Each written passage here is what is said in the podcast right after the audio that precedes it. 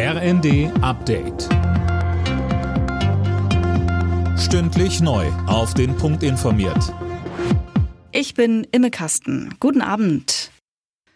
Sauberes Wachstum und zwar schnell. Unter diesem Motto steht der neue Klimaclub, den Kanzler Scholz ins Leben gerufen hat. Anne Brauer. Deutschland hat sich mit über 30 anderen Staaten zusammengeschlossen. Alles Länder, die in Sachen Klimaschutz vorangehen wollen und einen Schritt weiter als andere.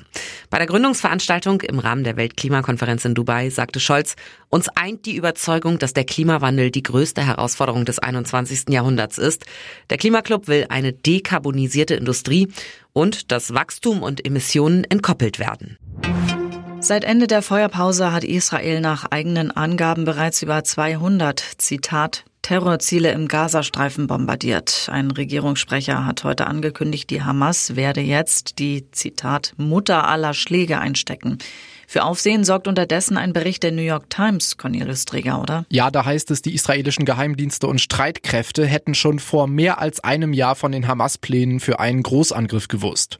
In einem Dokument der Terroristen sei ziemlich genau so ein Angriff beschrieben worden, wie er dann schließlich am 7. Oktober verübt wurde. Die Verantwortlichen in Israel seien sich aber sicher gewesen, dass die Hamas zu so einem Angriff nicht in der Lage wäre.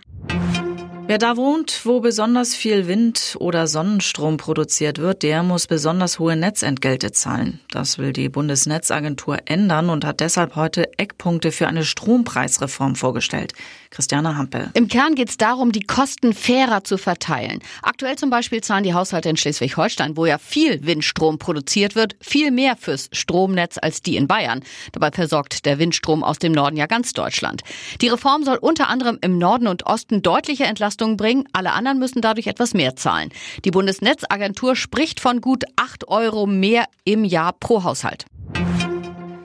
Befreiungsschlag für den ersten FC Köln in der Bundesliga. Die Kölner setzten sich im Freitagsspiel bei Darmstadt mit 1 zu 0 durch und klettern damit vorerst auf Rang 15 der Tabelle.